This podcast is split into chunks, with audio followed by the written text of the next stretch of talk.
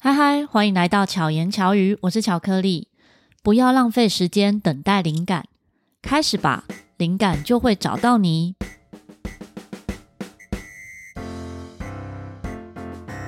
前阵子受邀参与一个 Podcast 的线上工作坊，这个工作坊结束之后，有另外一位讲者给予很多回馈。他说他对我内容中最感兴趣的就是灵感笔记，他觉得这个部分呢，非常值得跟其他人分享。所以在思考这周主题的时候，就想想，嗯，不如来录制这个灵感怎么来这集节目。其实，在巧言巧语 EP 一零三的时候，曾经录过类似的主题，里面提到灵感来自生活。但是那一集呢，真的是比较随意的聊。大家如果长期收听巧言巧语，应该会发现，有时候比较像聊天的方式，带入一些我觉得很重要的内容，但是并没有好好的整理给大家。所以这次呢，我有好好的整理几个要点。我觉得不一定是创作者才需要灵感，其实每个人生活中随时都在创作，只是你创作的东西不一定是一个成品，不一定是会被记录下来的。那这一些灵感呢，都可以随时做记录，所以这一集就跟大家分享这部分。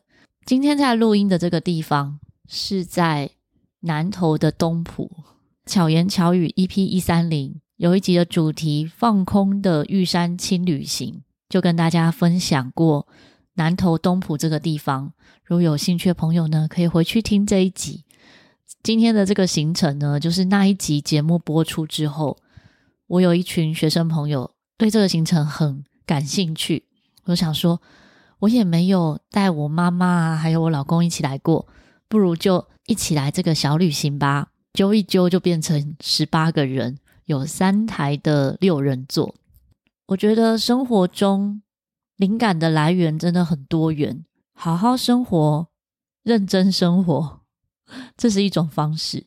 参与一些行程或者是旅游，也会有很多不同的启发。就算没有启发，也可能在那个放空中，你可以得到疗愈。也许你的工作是一直动脑。也可能在这个过程中，可以好好的放空、修复、休息。在我自己的生活里呢，我很常会随时找到生活的乐趣。不管是做什么，我都会想：诶，这个好玩吗？或者怎么样让它变好玩？这个找出乐趣的过程，其实也会激发一些有趣的灵感。对我来说，灵感的来源可以来自于各种地方。包含日常生活、艺术、接触大自然、人际互动，甚至是梦中梦见的，或者在搭捷运啊，在搭公车通勤时间中，也许有一些时刻是自己在思考。那么，执行灵感笔记的这个方法呢，其实是因人而异，每个人都可能有自己的一套方式。因为想要分享这一集，所以我有好好的写下来，大概有哪几种方式，我列出了七点。以方式来说，期待自己觉得喜欢的一个记录工具是很重要的。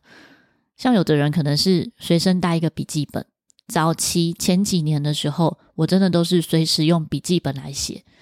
笔记本的好处是，像现在已经隔了十几年后再来看，会有一种哇。当时的手写好有趣哦，很有时间感，也很有纪念性。当然，最后我在断舍离的时候又把它们丢掉了。那以现在来说呢，我都是使用一些手机或者是电子设备，让我自己可以随时记录灵感。有想法的时候，我就可以写一段简短的文字在备忘录里面，或者用语音录音。其实我很少用语音录音。我有一段时间还蛮常使用的，可是因为语音的录音很难整理出来，比较难去注意到啊，我这一个语音录音里面有些什么内容。可是文字的话可以用搜寻的，或者用画的也可以。第二个是整理笔记，定期或不定期把你记录下来的这些内容整理起来，或者是编辑成比较容易搜寻的方式。这样，如果你需要有灵感的时候，就会比较快搜寻到相关的资讯。像我现在这一集也是这样，我就搜寻关键字，找到我以前可能曾经别人问过，然后我有写过一点点的内容。第三个是回顾自己的笔记，不管你是用备忘录写下来，或者是纸本写的。有时候我看自己的备忘录，因为有两千多则嘛，我查很前面就随意翻的哦。会看到当时写的一些文字，现在看起来会觉得蛮有趣的，因为有一些文字是现在想不到的，或者根本忘记我曾经写过这一段文字。但是那一些文字呢，也许会变成未来我的一个灵感或想法的来源跟延伸。第四个，跟别人分享，我自己非常喜欢分享，比如说每周的 Podcaster 早餐剧，我们在聊天的过程中。会彼此交流想法，这个过程可能是对方的反馈，或者是彼此讨论，都会互相激发很多的灵感。又或者是像我很喜欢跟别人分享我的梦境，例如我如果梦了一个很特别的梦的时候，我一起床就会马上跟我妈妈说，或跟我老公说，在诉说那一个梦境的时候，也是一种整理，因为说出来就会记得。所以有些朋友会说：“你怎么会记得你这些梦啊？”其实很单纯，就是因为我有讲出来，我并不是真的马上写下来。有时候写 会来不及写，我也曾经是用录音的。那我觉得说出来是更快的，因为说出来的时候呢，会一部分是在诉说的过程中整理思绪。第五个，阅读、看影片、听节目，就像现在大家听 Podcast 的节目。这些是大多数人比较常使用的工具之一。以阅读来说，可以阅读各种类型的书籍、文章，有助于扩大你的知识范畴，也可能会引发新的灵感。但是我自己最近真的很少看书，我比较常看影片跟听 Podcast。有时候在看影片中，会突然听到某些句子，想要记录下来，我就会按暂停，包含动画。像我最近在看《排球少年》，我觉得哇，《排球少年》里面他讲的是团队合作，有很多很多金句，有很多我喜欢的句子，我就会把它写下来，打在手机里面。未来可能哪些时候要用到的时候，或者发文的时候，我可能就可以拿来使用。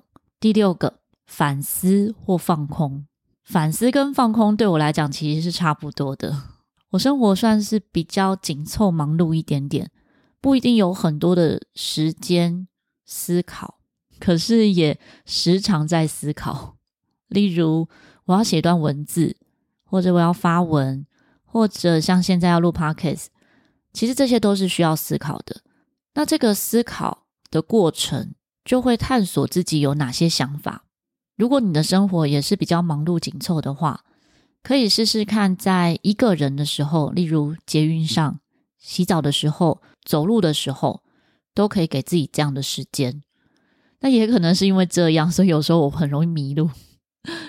有时候听节目听着听着，哎，就跑到其他地方去了，或者我在想某一件事情，想着想着又走过头、做过头之类的。最后一个呢，是跨领域的学习。学习新的技能，或者接触不同领域的新事物，都可以帮助自己有更多机会从不同的角度获得灵感。如果有关注我的生活动态、粉砖、IG 或者是 Podcast 的内容的话，应该会注意到我的兴趣算蛮广泛的，常常会做不同的事情，不管是去演出、教学或者学习一些新的事物，我觉得都是。有趣的内容，回到最源头，刚刚讲的这七点，通通都是生活。所以简单讲的话呢，只要认真生活，好好的感受，一定会有很多的想法。只是有时候没有注意到，这些想法很快就消失了。所以如果有方法，好好的记录下来，就能够把那个一闪而逝的想法做整理。不同的人可能都会有不同的方法。重要的是找到对自己有效的方式，不管是刚刚我前面分享的，还是你曾经看过的书籍、听过的 Podcast 的内容，也许有不同人分享过类似的，可以思考看看哪一个方式是对你有帮助的，就好好执行。就像一开头我说的，不要浪费时间等待灵感，开始灵感就会找到你。最近呢，收到很多听众的留言，真的很感谢大家持续给予回馈。有些朋友是私讯跟传到粉专，那这些内容我就不念出来。我现在要跟大家分享的呢，是有在平台留言的。那也非常感谢有收到几笔的抖内支持，只是如果是透过 Line Pay，就是 Line Pay 店家的方式抖内的话，我比较不会知道是谁抖内的。假使你有抖内，欢迎可以私讯告诉我，诶，你这一次有抖内哦，这样子真的非常非常感谢有抖内的朋友。不管抖内是不是会被平台抽成，其实都没有关系，因为有些朋友可能觉得说，怕我被抽成，就会用。让我比较 少会被抽成的方式来抖内哦。那我觉得透过平台，比如说像 First Story 上面也可以抖内，然后平台会抽成，因为平台也需要有资金才能够运作嘛，所以这些方式都很好。接着来分享听众留言，这一个是在粉专留言的，还有说他可以公开。高佩珊说：“巧克力老师，我前天听完嘉伟和骷髅那一集喽。”真是太精彩了，简直意犹未尽。一开始老师说要和嘉伟连线时，我还以为会出现个小男生的声音。这集让我学到，原来宠物沟通师真的可以和动物对话，真是太有趣了。很久以前我也养过一只约克夏，它很乖很听话。垃圾车来的时候会汪汪叫，叫我们去倒垃圾。电话响的时候也会叫我们去接电话，是一只很可爱的约克夏。我没办法在 Podcast 上留言，只好留在这里。谢谢佩珊的回馈，看到你的留言呢，我也有分享给小竹，就是这位宠物沟通师，他也觉得很开心，看到你跟动物有很棒的互动。接着是侯以伦的留言，在宠物沟通师这一集，他说：“哇，不只是宠物沟通师，应该说是通灵者吧？人或动物死后会去哪里？”灵魂不死吗？有好多好多的问号。不过我有听到，猫咪比较像是两三岁的小孩子，脑袋也比较小，所以不会像大人那样想太多，比较能活在当下。除了通灵者之外，其实像妈妈也是比较能知道小婴儿的心思。我相信，当你很爱一个人或者宠物的时候，朝夕相处之下，是能感受或理解他的心思的。对了，想问一下，嘉伟和骷髅喜不喜欢听巧克力吹陶笛呢？好，我先回答后面这个问题。我觉得他们是喜欢的，因为嘉伟在很小很小，大概才出生三个礼拜的时候就住在我们家。那我在家里呢会练习陶笛嘛，我吹陶笛的时候，他就会乖乖睡觉，会窝着，然后听我吹。然后他跟着我们到处跑，也会跟着我去团练。我们在团练的时候呢，他也可以很安稳的睡觉，所以我觉得他应该是喜欢的。因为喜欢，当然也可能有不同的状态。有的动物呢是会一直汪汪叫或喵喵叫，可是你可以感受到它是很安定的，那应该就是喜欢的。骷髅的话，因为相处的比较少，我就不太确定它有没有喜欢。然后回馈前面的一段，我之前有一个学生，他养了很多只猫。其中有几只是活超过二十年。那时候那个学生就跟我分享，他都知道猫咪在想什么。他没有学过宠物沟通，可是就如同你说的，因为养很久了，所以他可以感受到猫咪的意识。他说，好比猫咪快要走的时候，他就可以知道说猫咪希望怎么走，希望怎么被对待，要不要医疗之类的。所以有时候觉得很奇妙。甚至比人类还要更能够心有灵犀。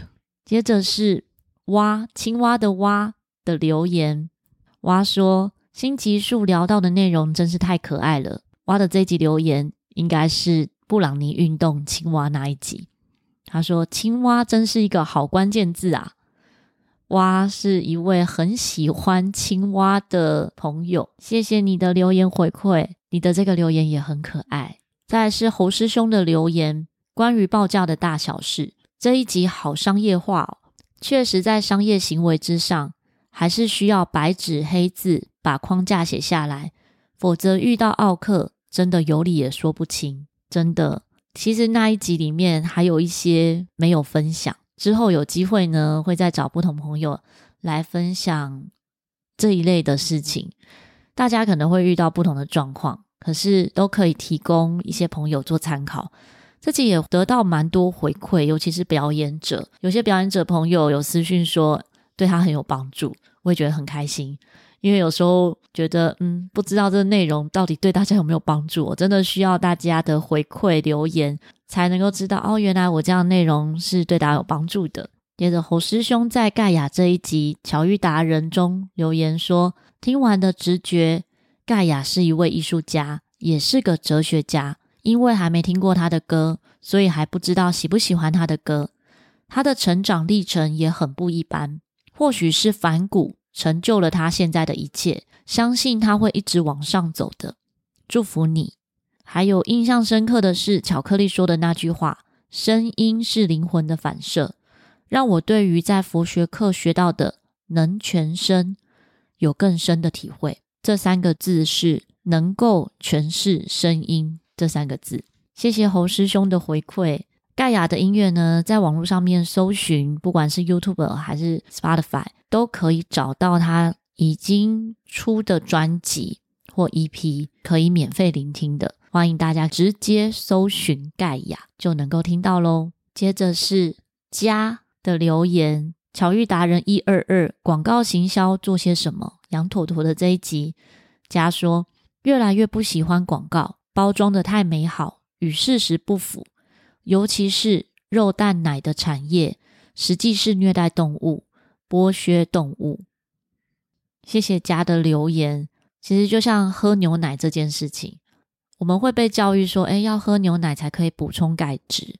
但是后来也证实，也不能说证实啊，有一些科学研究呢，发现二十四岁以后喝牛奶其实是会让钙质流失的。当然，这相关的研究我不是专业的，所以我就不多说了。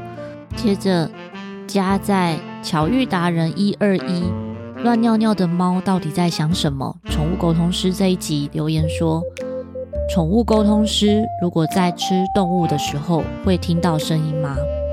关于这个留言呢，我有特别询问小竹，小竹的回复是不会哟。我们不会随便去打扰动物，都要事先告知才会进行沟通。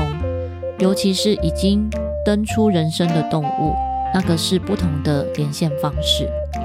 当然，如果以素食者的角度，我能够理解家想要问的问题，但是每个人的饮食方式、选择的方式也都不同。相信只要是爱动物的，大家都可以少肉多菜。不只是对动物友善，也可以减少这个世界的资源浪费。再次谢谢以上听众的留言回馈，还有董内的支持。如果喜欢这集节目，欢迎可以分享给你周遭的朋友，让巧言巧语被更多人听见。如果你朋友不会听 Podcast 的话，可以直接教他怎么听。不只是听巧言巧语，还有很多很多好节目都值得被分享。希望巧克力可以陪伴你。巧妙克服生活中的压力，我们下次再见，大家拜拜。